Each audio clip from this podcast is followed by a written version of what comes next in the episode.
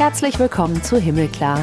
Ich bin Verena Tröster und wir sprechen hier mit Menschen aus der Kirche, die uns was zu sagen haben. Es ist turbulent losgegangen, das sagt mein heutiger Gast. Es geht um Pfarrer Rüdiger Schuch. Vor vier Wochen ist er erst nach Berlin gezogen als neuer Präsident der Diakonie Deutschland. Er übernimmt dieses Amt in nicht nur politisch ziemlich unsicheren Zeiten.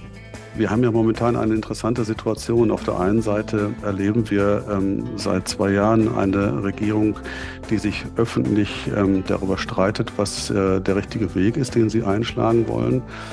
Sehr transparent zeigt diese Ampel, wie sie sozusagen um den richtigen Weg ringt. Aber in einer Zeit, in der wir spüren, dass wir von sehr vielen Krisen gerade äh, gefangen genommen sind, verunsichert das zugleich. Aber in genau diese Verunsicherung hinein möchte Rüdiger Schuch die Stimme der Menschen bringen, die am Rand stehen. Ihm geht es um gute Bildung, ihm geht es um die Pflege und auch um Aufarbeitung. Denn die Aufarbeitungsstudie Forum zeigt, besonders in Einrichtungen der Diakonie hat es Missbrauch gegeben. Über all das sprechen wir. In Himmelklar ist heute zu Gast Pfarrer Rüdiger Schuch. Er ist der neue Präsident der Diakonie Deutschland, also dem sozialen Dienst der evangelischen Kirchen. Und ich freue mich sehr, dass Sie sich die Zeit nehmen. Ganz herzlich willkommen. Ja, vielen Dank. Ich freue mich auch. Herr Schuch, Sie sind seit vier Wochen jetzt im Amt. Erzählen Sie mal, wie geht es Ihnen mit dieser ziemlich großen neuen Aufgabe? Naja, ich bin äh, ein Stück weit neu in dieser Stadt, ähm, habe hier eine kleine Wohnung bezogen. Ich habe äh, am 2. Januar meine Tätigkeit aufgenommen, hatte glücklicherweise ein paar Wochen äh, davor Zeit, sozusagen eine Onboarding-Phase äh, zu haben aber es ist mit sehr viel Arbeit losgegangen. Es ist in einer Stadt losgegangen, ähm, bei der man spürte, dass die Bundespolitik momentan in Haushaltsberatung noch nicht auf der Zielgerade waren. Ähm, Streiks, die Bauern haben gestreikt äh, und äh, die Bahn hat gestreikt. Das äh, stresst so eine Stadt, das stresst dann zusätzlich auch die Arbeit. Also es äh, ist turbulent, äh, aber auch spannend losgegangen. Das heißt, äh, politische Baustellen fühlt man in Berlin deutlicher als in Düsseldorf? Naja, wenn Sie den massiven, ähm, die massive Auffahrt von Traktoren sehen, dann sind Sie unmittelbar dabei. Sprechen wir über die Diakonie. Ähm, der Auftrag der Diakonie ist gelebte Nächstenliebe. Also es geht um Menschen in Not, es geht um Menschen am gesellschaftlichen Rand. Sehen Sie sich selbst so als Anwalt der Schwachen? Ich sehe die Diakonie als Anwalt der Schwachen und äh, ähm, ich sehe mich als Präsident auch ähm, in dieser Rolle, ja. Wie würde dieses Land aussehen, wenn es die Diakonie nicht gäbe? Natürlich gleichzeitig auch die Caritas zum Beispiel als katholisches Äquivalent. Worum wäre dieses Land ärmer? Naja, ich würde es sogar noch ausweiten. Also lassen Sie uns darüber sprechen, was wäre, äh, wenn äh, dieses Land die freie Wohlfahrtspflege nicht hätte? Was wäre, wenn dieses Land nicht ähm, Hunderttausende von Menschen hätten, die mit großer intrinsischer Motivation sich ähm, für Menschen einsetzen, ähm, die ähm, Bedarf haben in Pflege, äh, die ähm, Bedarf haben in einer Situation von Überschuldung oder Wohnungslosigkeit ähm, wirklich äh, unterstützt zu werden und begleitet zu werden. Ähm, ich glaube, dass äh, die freie Wohlfahrt für diesen Sozialstaat eine ungeheure wichtige äh, Funktion hat und äh, natürlich dadurch auch Caritas und Diakonie. Das heißt, Sie stellen der Politik jetzt im Speziellen der Ampel aktuell kein so ganz gutes Zeugnis aus, wenn es um Sozialpolitik geht? Lassen Sie uns erstmal deutlich machen, dass ähm, äh, der Staat äh, in der freien Wohlfahrtspflege einen wichtigen Partner erkennt und äh, die freie Wohlfahrtspflege eben ähm, und die Träger, die äh, dort organisiert sind, eben eine wichtige Arbeit für diesen Staat leisten. Und das ist sozusagen von der Grundkonsistenz unseres Staates her so gewollt und das ist bewahrenswert. Das ist gut. Das ist sehr gut. Mhm. Und natürlich aktuell gibt es Punkte, die wir kritisieren in der freien Wohlfahrtspflege und die wir auch als Caritas und Diakonie kritisieren. Ja. Welche Punkte sind das? Naja, wenn so ein Bundeshaushalt beschlossen werden will und man sich ähm, ähm, zwei Grundlinien versucht, ähm, dabei auf ähm, oder zwei Grundlinien nicht zu verlassen, nämlich ähm, äh, keine Schulden ähm, aufzunehmen, aber auch die Steuern nicht zu erhöhen, dann ist sozusagen das Geld, was sie haben, um ähm, alle Aufgaben in diesem Haushalt abzubilden, begrenzt. Und dann ist es natürlich für uns fragwürdig, wenn es Diskussionen gibt, gerade ähm, rund um Silvester zum Beispiel, ähm, ob ähm, die Menschen, die Bürgergeld erhalten und ähm, womöglich ähm, ihren Verpflichtungen nicht immer nachgegangen sind, ob man sie gleich stark sanktioniert. Also warum muss man sozusagen am untersten Ende anfangen, äh, ähm, über Gelder zu sprechen von Menschen, die in der Regel seit vielen, vielen Jahren in ganz schwierigen Lebensverhältnissen leben, die in der Regel keine Stimme haben, die in der Regel ähm, es schlichtweg schwer haben, wenn sie zum Beispiel von Langzeitarbeitslosigkeit betroffen sind, wirklich äh, überhaupt wieder in die Lage zu kommen, äh, nach vorne zu schauen, ähm, äh, Selbstwirksamkeit zu spüren und äh, Eigeninitiative zu entwickeln. Eine solche Diskussion halte ich äh, für völlig verfehlt und äh, übrigens auch sch einfach schädlich für das soziale Miteinander in der Gesellschaft. Mhm. Wenn Sie von Finanzierung sprechen, also damit die SPD, die es ja in dem Fall ist, Möglichkeiten hat, sozialpolitisch auch noch Akzente zu setzen, muss aber natürlich das Geld dafür irgendwo herkommen. Woher soll es denn kommen? Ich würde das nicht auf die SPD ähm, begrenzen, sondern das ist die Ampel. Also wenn Sie in das Familienministerium kommen, das ist äh, gucken, das ist äh, äh, äh, grün besetzt sozusagen. Also es gibt vielfältigste Aufgaben äh, dieser Ampel und da sind alle drei äh, Parteien gefordert. Also ich glaube, dass es äh, lohnt und äh, ganz aktuell kommen wir auch so ein bisschen in die Richtung, ähm, äh, dass wir über die Schuldenbremse diskutieren.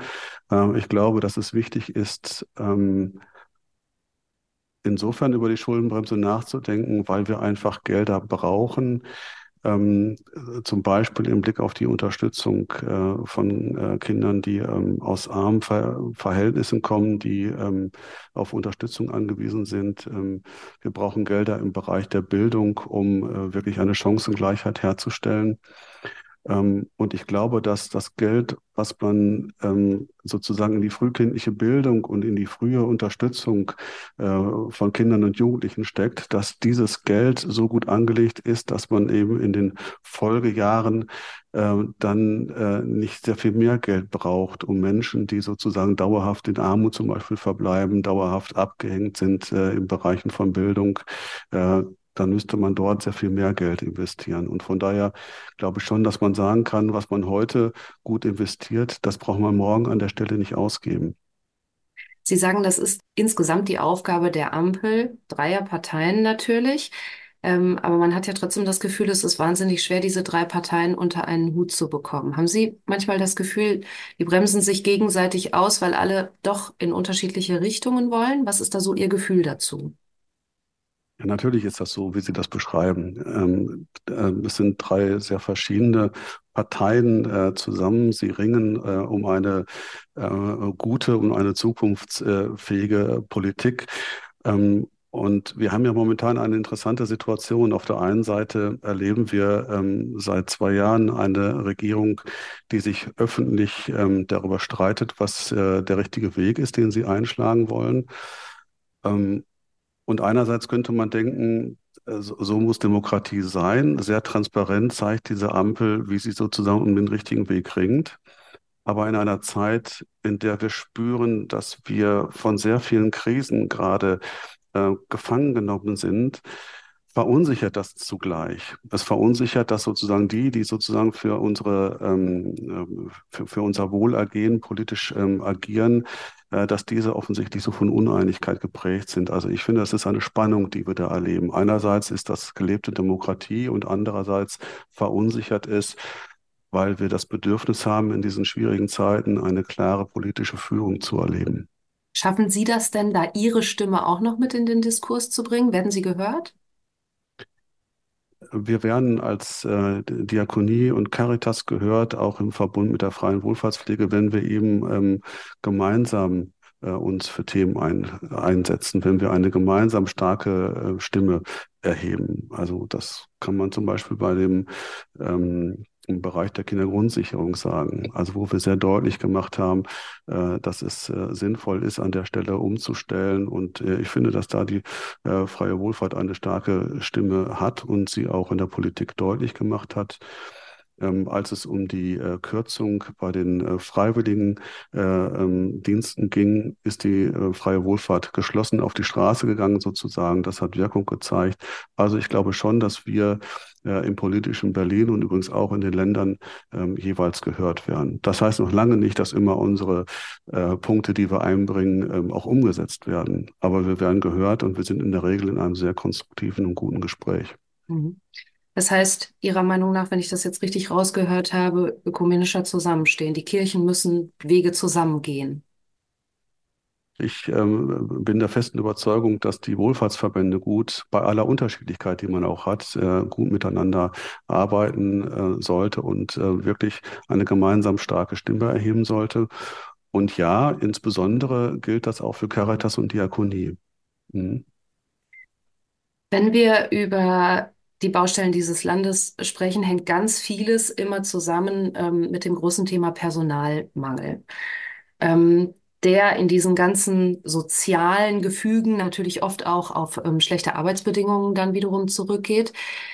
Dabei sprechen wir, ähm, sagen wir mal, im, im Gesundheitssektor zum Beispiel oder ähm, beim Thema Erziehung äh, über Berufe, die ja mehr sind als Berufe, die fast schon Berufungen sind. Also ich werde ja Altenpfleger, weil ich darin einen größeren Sinn sehe oder Erzieherin.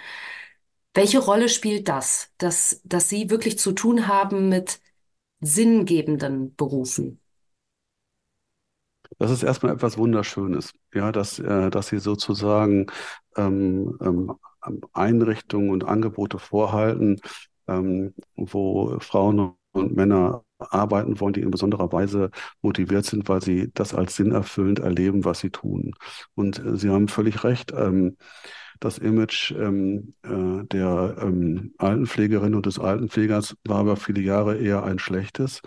Aber das ist gerade dabei, sich wirklich zu ändern, weil äh, sozusagen immer deutlicher auch in der Öffentlichkeit artikuliert wird, was für eine eine sinnvolle, auch was für eine schöne Aufgabe es ist, ähm, Menschen im Alter in Würde zu pflegen. Das kann sehr erfüllend sein. Allerdings ähm, bricht dieses Gefühl, dass es sinnvoll und erfüllend ist, wenn der Stress, wenn die Belastung eben in besonderer Weise äh, zunimmt und man sozusagen vor Arbeitsbelastung die Sinnhaftigkeit kaum noch erkennen kann, weil die Belastung selber so hoch ist. Und genau an der Stelle haben wir als Diakonie, als Caritas haben wir also als Träger, aber auch die Politik eben eine Verantwortung, ähm, ähm, Voraussetzungen zu schaffen, äh, sodass Menschen wirklich gerne in diesen Bereichen äh, arbeiten. Was ganz konkret sind die Voraussetzungen Ihrer Meinung nach, die sich da wirklich ändern müssen? Naja, also Sie haben das angesprochen. Ähm, es gibt ähm, einen Fachkräftemangel. Wir sprechen mittlerweile ja nicht mehr von einem Fachkräftemangel, sondern von einem Kräftemangel. Also es ist sozusagen ja auf, auf breitem Feld ähm, suchen wir Menschen, die im Bereich von Pflege, aber auch von, äh, in vielen anderen Bereichen arbeiten wollen. Deswegen stellt sich natürlich die Frage, wie wir diese Berufsfelder attraktiver machen können. Nehmen wir das Beispiel Pflege, da kann man sehr deutlich sagen, dass gerade in der Modifizierung der Ausbildung ähm, der Pflege sehr viel getan worden ist und der Pflegeberuf ähm, sozusagen eine, eine größere, eine vielfältigere Dimension erhalten hat, auch eine ähm, größere Fachlichkeit, so dass ich empfinde, dass das schon mal ein ganz wichtiger Schritt nach vorne ist. In der Diakonie, aber übrigens auch in der Caritas ähm, vergüten wir gut. Ähm, und das ist, glaube ich, auch mittlerweile deutlich bekannt, äh, dass, äh, dass das äh, Berufe sind, in denen wir ähm, gut vergüten. Und trotzdem darf die Gesellschaft darüber nachdenken, ob die Vergütungsskala sozusagen noch nach oben geschraubt werden könnte. Dann ist es allerdings ein allgemeinpolitisches ähm, Agieren. ein weiterer Punkt ist, natürlich müssen wir Pflegefachkräfte zum Beispiel auch ähm, aus dem Ausland gewinnen. Ja, also ähm, dass die Rahmenbedingungen, die Voraussetzung dafür, dass Menschen, äh, die aus dem Ausland nach Deutschland kommen wollen und hier zu arbeiten und zum Beispiel in der Pflege zu arbeiten, äh, solche sind, die ähm, ähm, solche Arbeitsverhältnisse gut möglich machen. Ich weiß, dass viele, viele Träger in der Diakonie und übrigens auch in der Caritas in der Hinsicht unterwegs sind. Das sind oftmals sehr beschwerliche Wege. Aber wer sie gegangen ist, hat ähm, sehr häufig wirklich einen deutlichen Mehrgewinn, wenn wir Menschen auch aus anderen Ländern in unseren Einrichtungen haben, die ähm, in, in ihrer besonderen Art übrigens auch die Einrichtungen sehr bereichern. Wäre das was für Sie, in der Pflege zu arbeiten? Das ist eine to tolle Frage, die Sie mir da stellen. Also ich habe, als ich ähm, Vorstandsvorsitzender der Perthe Stiftung war, das ist ein äh, Komplexträger in Westfalen ähm, mit 400.000 Menschen, der in der Altenpflege Angebote unterbreitet, stationär, ähm, teilstationär und ambulant, aber auch in der Eingliederungshilfe und in der Hilfe für Menschen in sozialen Schwierigkeiten. Ich habe ähm, in dieser Zeit Praktika gemacht, ähm, auch ähm, eben in der Altenpflege. Und, äh, und das übrigens auch bei anderen Trägern. Und ähm, ich habe eine Woche in einem Wohnbereich mitgearbeitet, äh, wo Menschen mit äh, Demenz zusammengelebt haben, mit einem zum Teil hohen Pflegebedarf. Und in dieser Woche habe ich eine ungeheure Hochachtung entwickelt für die Menschen, die dort arbeiten, für die Geduld, für die ähm, unglaubliche ähm, äh, Liebe, aber auch Professionalität, wie sie ähm, den Menschen in ihrem So-Sein begegnet sind und äh, sie täglich dort begleitet, gepflegt und betreut haben. Ich habe darüber sehr gestaunt und ich für mich selber habe dabei auch Grenzen erkannt. Also ich kann einfach nur sagen, ich habe das sehr bewundert, ich selber fühlte mich oftmals, nicht nur weil ich nicht ausgebildet war dafür, ähm, gar nicht in der Lage, eine solche besondere Nähe herzustellen. Das hat mich sehr beeindruckt. Ich habe auf der Internetseite der Perthes Stiftung ein schönes äh, Zitat gefunden von Clemens Theodor Perthes, der gesagt hat, Gott hat uns Hände gegeben, nicht um sie über dem Kopf zusammenzuschlagen, sondern um mit ihnen Gutes zu tun. Ich finde, das ist äh, genau. äh, sehr treffend. Ist, ja, das ist Situation. der Leitspruch von Clemens Theodor Perthes, in der Tat. Ja, in der Tat. Ähm, und diese, äh, diese, diese Tatkraft, die sich dadurch ausdrückt, ja, dieses ähm, äh, Situationen, wo Menschen in Not sind, äh, nicht nur als ähm, äh, erschreckend wahrzunehmen, sondern, äh, sondern in die Handlung zu gehen, zu schauen, wie können wir das verbessern gemeinsam. Äh, ich finde, dass das wirklich ähm, ein, ein ganz, ähm, ja, ein, ein, ein, ein, ein Vorsatz ist, der unglaublich viel in Bewegung setzen kann. Muss das vielleicht insgesamt äh, bei allem, was gerade thematisch so los ist, so der Vorsatz sein, dieses jetzt erst recht? Entspricht das Ihrem Naturell? Ja, also ich, ähm, ähm, auch da würde ich äh, zunächst einmal nochmal äh, etwas vorsichtiger formulieren wollen. Äh, wir erleben momentan wirklich vielfältige Krisen und vielleicht kommen wir darauf auch gleich noch zu sprechen. Ich glaube erstmal, ähm, dass wir uns alle sehr ernst nehmen müssen in diesen Krisen. Und wenn wir auf Menschen gucken, die in besonderer Weise in diesen ähm, Krisen ähm, unter Druck geraten sind ähm, oder schwere Zeiten erleben, dann gilt es, das erstmal deutlich wahrzunehmen. Und dann gilt es, das auch, ähm, auch, ähm, auch emotional ähm, erstmal zu würdigen, dass Menschen in sehr schwierigen Situationen sind. Und dann kann der Reflex kommen, aber wir kommen da auch raus. Wir können auch vieles machen. Wir können vieles professionell machen, wir können vieles zivilgesellschaftlich machen, wir können uns zusammenschließen und, ähm, und, und plötzlich Angebote in einer Vielfältigkeit ähm, herstellen, die wir vorher gar nicht geahnt haben, weil der eine ähm, äh, ein Techniker ist und der andere kann reden und wiederum die andere äh, äh, kann Gärtnern und dann gibt es einer, der leidenschaftlich kocht und plötzlich äh, gibt es äh, sozusagen eine Gemeinschaft auch in einem Sozialraum, ähm, äh, wo Menschen andocken können und wo sie unmittelbare Hilfe äh, ähm, erleben und Unterstützung und ähm, und vor allen Dingen Lebensgemeinschaft. Also es ist viel möglich. Ähm, aber ähm, den zweiten Schritt nicht vor dem ersten tun. Ich finde zunächst einmal wirklich auch wahrnehmen, in welch schwieriger Situation Menschen heute oder wir auch insgesamt äh, leben und dann, und dann tun. Wenn Sie jetzt heute in der Position sind, Präsident der Diakonie zu sein, ähm, würden Sie sagen, das war eine Vision für Ihr Leben? Ist das etwas, was Sie sich irgendwie schon langfristig hätten vorstellen können, so eine Position zu haben. Denn wenn man ihren Lebenslauf ähm, sich anschaut, hat man das Gefühl, sehr viele Stationen in ihrem Leben haben sie eigentlich auf genau das, was sie jetzt tun, vorbereitet. Fühlt sich das für Sie so an? Nein, das fühlt sich nicht für mich so an. Also ähm, ich, ähm, äh, ich, ich gebe Ihnen recht, dass äh, für die jetzige Tätigkeit ich ähm, sehr gut auf die Erfahrungen zurückgreifen kann, die ich ähm, in verfasster Kirche machen durfte, ähm, als äh, Pfarrer in der Schule, in der Gemeinde und in der Leitung ähm, eines Kirchenkreises und äh, dann auch ähm, in meiner ähm, Tätigkeit als äh, Vorstand eben in einem großen diakonischen Unternehmen und an der Schnittstelle von Politik, Kirche und Diakonie. Aber ich habe dieses Amt des Präsidenten der Diakonie nicht angestrebt. Ähm, und äh, ich ähm, wäre auch nicht äh, heute Präsident der Diakonie, wenn ich nicht gefragt worden wäre, ob ich mich in ein solches Bewerbungsverfahren begeben würde, denn äh, ich selber hätte mich von mir aus gar nicht beworben. Ähm, also von daher ähm, ähm, habe ich das nicht angestrebt. Ähm, Sie kommen ja wirklich jetzt in ähm, ja, sehr unruhigen Fahrwassern äh, dort an, ja. äh, wenn man bedenkt, dass in den ersten vier Wochen, in denen Sie jetzt in Berlin sind und dort arbeiten, dieses große Thema, die Studio Forum zum Beispiel. Es ist jetzt klar geworden oder man hat jetzt äh, Zahlen dafür, dass eben besonders auch in Einrichtungen der Diakonie es nachweislich Übergriffe gegeben hat. Ähm, also ich stelle mir das ganz persönlich schon ziemlich heftig vor, da anzukommen. Man lernt seine Mitarbeiterinnen und Mitarbeiter kennen. Man versucht reinzukommen in so eine neue Rolle. Die, die Aufmerksamkeit ist total auf Sie gerichtet. Wie ist das für Sie?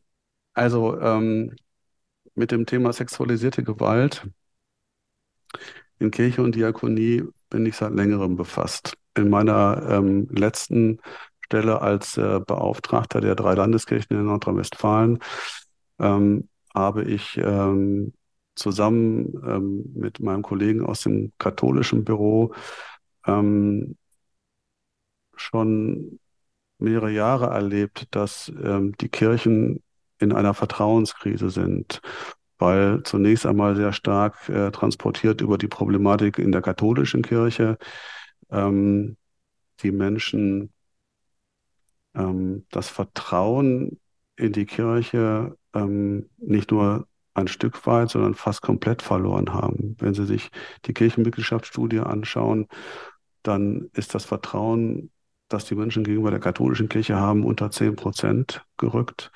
Und bei der evangelischen Kirche lag es, glaube ich, bei knapp einem Drittel und diese Prozentzahlen werden jetzt sinken. Wir haben letztes Jahr in Nordrhein-Westfalen im Landtag ähm, ähm, eine Phase gehabt, wo wir äh, in Ausschüssen über sexualisierte Gewalt in Kirche und Diakonie Rede und Antwort stehen äh, mussten und das auch völlig zu Recht, ähm, weil letztlich ähm, hinter der Frage der Landtagsabgeordneten die Frage steckte, kann man den Kirchen heute noch vertrauen? Und äh, sind sie vertrauenswürdig auch in ihren sozialen Angeboten? Und da sind wir auskunftspflichtig. Und ich habe immer sehr deutlich damals schon gesagt, dass sexualisierte Gewalt kein Problem der katholischen Kirche ist, auch im Blick auf beide Kirchen, sondern dass ähm, es sexualisierte Gewalt in der evangelischen Kirche gibt, wie in der katholischen auch, und dass das kein äh, Thema des Zölibates ist. Das mag ein Spezifika der katholischen Kirche sein, aber es gibt andere Spezifika in der evangelischen Kirche. Ähm, ich fand auch das ähm, Narrativ äh, verkehrt zu sagen, also die evangelische Kirche ist so liberal, also die Probleme, die wir haben, die haben alle in der Gesellschaft. Nein, es gibt spezifisch protestantische Probleme.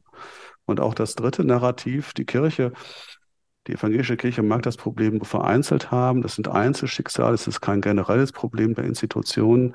Ähm, das gibt es allenfalls in der Diakonie. Auch dieses Narrativ habe ich damals schon sehr deutlich angezweifelt. Und genau das ist uns jetzt auch in der Studie, finde ich, äh, sehr stark vor Augen gehalten worden. In der evangelischen Kirche und der Diakonie hat es und gibt es sexualisierte Gewalt.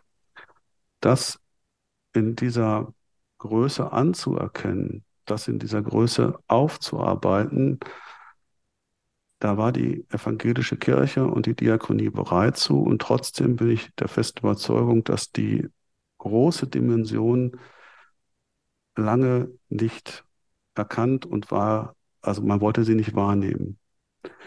Und das ändert sich jetzt. Und Sie haben recht, genau in diese Phase hinein habe ich jetzt mein Amt als Diakoniepräsident angetreten. Die Fälle, die in der Forumstudie äh, ähm, gelistet sind, äh, die aus der Diakonie kommen, das sind meist ältere Fälle. Das sind Fälle, die ähm, zwischen 1945 ähm, und ähm, ich glaube Ende der 90er Jahre dort vermerkt worden sind. Sie sind in der Regel ähm, auch ähm, aufgearbeitet worden. Ähm, leider sind in dieser Studie eben nicht neuere Fälle eingetragen worden. Warum das so ist, das müssen wir jetzt ähm, intern äh, in Kirche und Diakonie klären. Aber das heißt nicht, dass es nicht diese Fälle gibt. Also äh, nur weil es ältere Fälle sind in dieser Studie, heißt es nicht, dass das Problem nicht besteht, sondern im Gegenteil. Wir müssen sehr selbstkritisch fragen, warum hat es, ähm, hat es sozusagen dieses Zusammentragen aktuellerer Fälle nicht gegeben. Hm. Es wird gerade überall darüber gesprochen, dass das auch, was da an Zahlenmaterial jetzt vorliegt, die Spitze des Eisbergs ist. Hochrechnungen kommen die ja Spitze auf fast der Spitze des Eisbergs.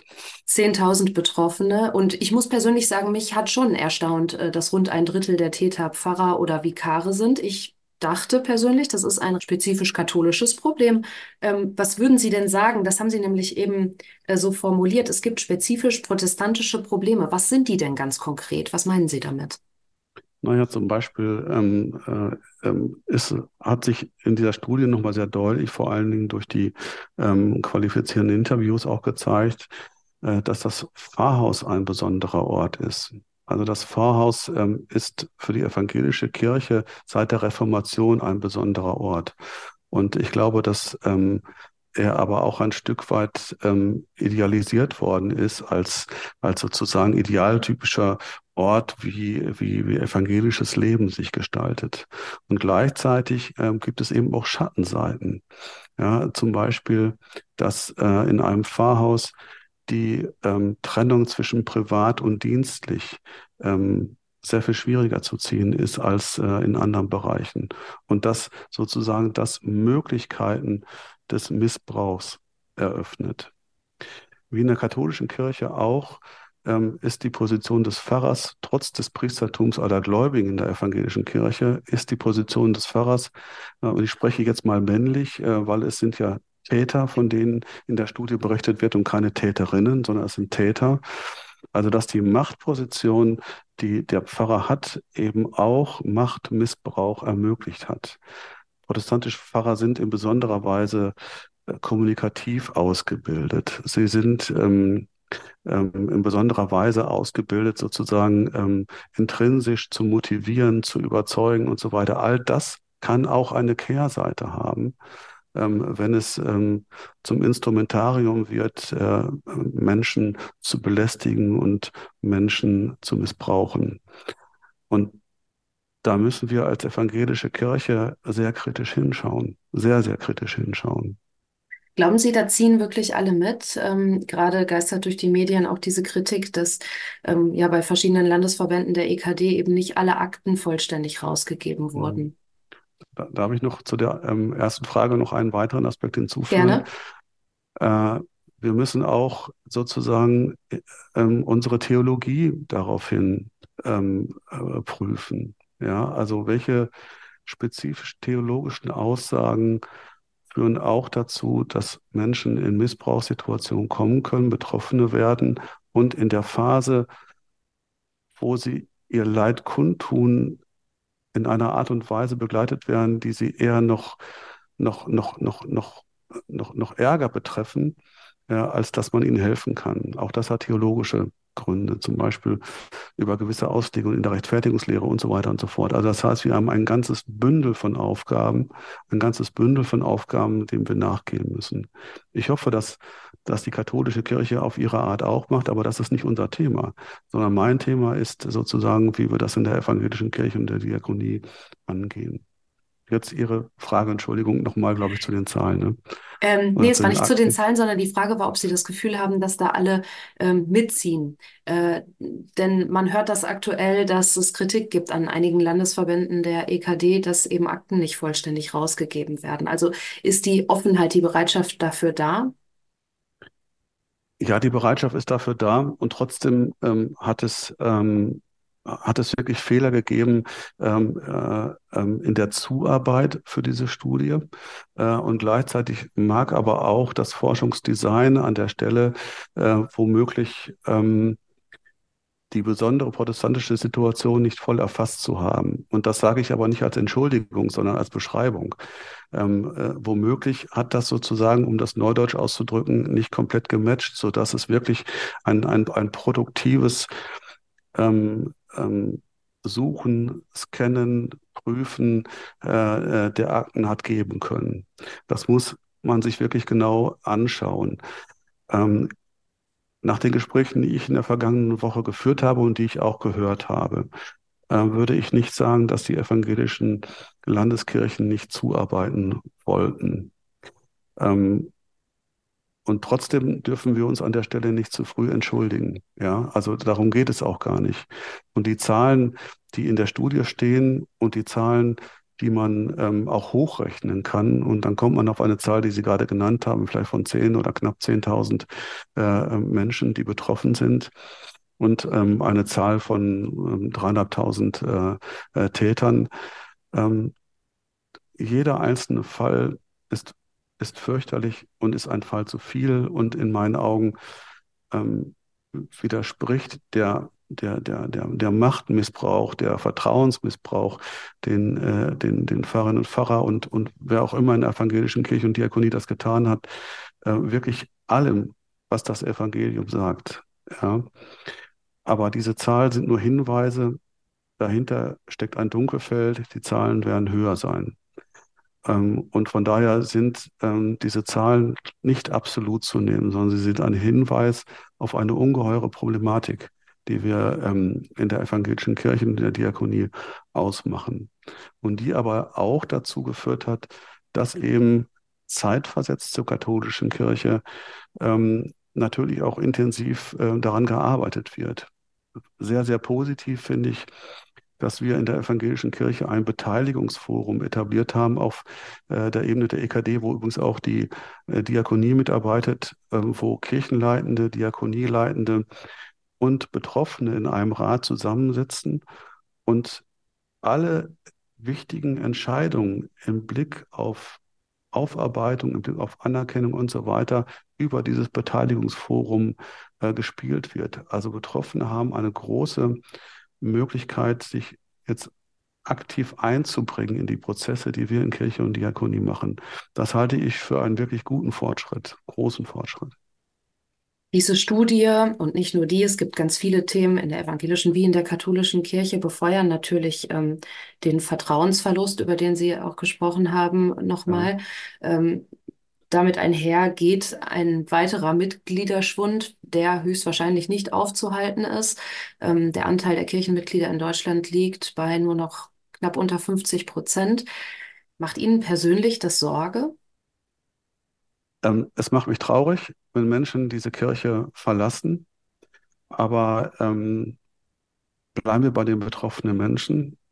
Wer im Raum der Kirche sexualisierte Gewalt erlebt hat, erlebt hat, wie Vertrauen und Schutzlosigkeit auf übelste Art und Weise ausgenutzt ähm, worden ist. Ähm, es wäre ein bisschen viel verlangt, äh, ähm, zu sagen, nun bleibt aber mal schön bei uns, sondern dass sozusagen alles bricht in dem Moment. Das ist doch völlig klar. Und es ist auch völlig klar, dass Menschen, die sich ähm, innerlich schon viele, viele Jahre von dieser Kirche entfernt haben, dann auch konsequent aus der Kirche austreten. Also ich glaube, dass in der evangelischen Kirche viele schon über viele Jahre sich ähm, innerlich distanziert haben und das jetzt äußerlich zum Ausdruck bringen. Das ist eine Bewegung, die wir als Kirchen uns sehr, sehr grundsätzlich angucken müssen. Und da ist der Vertrauensverlust eine Dimension, da ist aber auch vielleicht mangelnde Nähe ähm, äh, eine zweite Dimension oder auch ähm, äh, dass es uns nicht gelingt, ähm, die, die, die bleibende Bedeutung der frohen Botschaft Menschen ähm, äh, in einer schnelllebigen, äh, modernen Welt zu vermitteln. Da gibt es viele Punkte, warum Menschen gute Gründe finden, aus der Kirche auszutreten. Ähm, ich finde wichtig, dass wir gerade lernen müssen, nicht auf die Menschen zu schauen und uns zu ärgern, warum machen die das, sondern die Perspektive auf uns richten und sagen, was haben wir unterlassen und was müssen wir tun, damit wir Menschen ähm, nicht verlieren und auch neu zugewinnen können. Es ist eine Tradition bei uns im Himmelklar-Podcast gegen Ende nochmal in eine positive Richtung auch zu gehen. Gerne. Ich würde gerne von Ihnen wissen, äh, was gibt Ihnen persönlich Hoffnung? Was gibt mir persönlich Hoffnung? Das kann ich, glaube ich, in einem Satz gar nicht sagen. Ähm, das ist ja schön schon mal, wenn es viel gibt. ich habe in der Weihnachtszeit wahnsinnig intensiv das Lied Ich stehe an deiner Krippen ähm, wahrgenommen vom Text. Das ähm, hat mich in meinem Glauben in dem Moment ähm, sehr bestärkt, mich gleichzeitig irgendwie demütig gemacht und ähm, ich habe sehr viel ähm, Kraft in dem Moment im Glauben gespürt, ein Aufgehobensein gespürt. Das hat mir unglaublich gut getan. Ähm, wir haben gar nicht darüber gesprochen, dass eines der zentralen Themen momentan ist, dass wir uns um unsere Demokratie sorgen müssen. Ich war vor anderthalb Wochen auf der Demonstration in Berlin, auf der ich auch sprechen durfte. Und wenn Sie dann 100.000 Menschen dort sehen und wenn Sie in Gespräche eintauchen, wo ganz viele sagen, sie wären das erste Mal auf einer solchen Demonstration, aber sie haben das Gefühl, es ist wichtig, dass wir jetzt ein Zeichen setzen gegen ähm, Rassismus, gegen Menschenhass, gegen ähm, gegen die Grundfesten für das, was wir ähm, in diesem Staat und wie wir in diesem Staat leben wollen, dann macht mich das ähm, sehr hoffnungsfroh. Und ich könnte Ihnen noch weitere Punkte benennen. Also es gibt viele Punkte, wo man sagen kann, also ja, wir haben Grund, fröhlich und mutig in all den schwierigen Situationen ähm, die Herausforderungen anzugehen und das, ähm, und das Leben zum Wohle der Menschen ähm, mitzugestalten, aber auch das eigene Leben eben so zu führen, dass man ähm, eine hohe Zufriedenheit empfinden kann. Hoffnungsvolle Schlussworte. Vielen Dank, Pfarrer Rüdiger Schuch, der neue Präsident der Diakonie Deutschland. Das war Himmelklar. Schön, dass ihr dabei wart. Diesen Podcast gibt es überall da, wo man Podcasts hören kann, auf domradio.de und auf katholisch.de natürlich auch. Ich freue mich aufs nächste Mal. Macht's gut.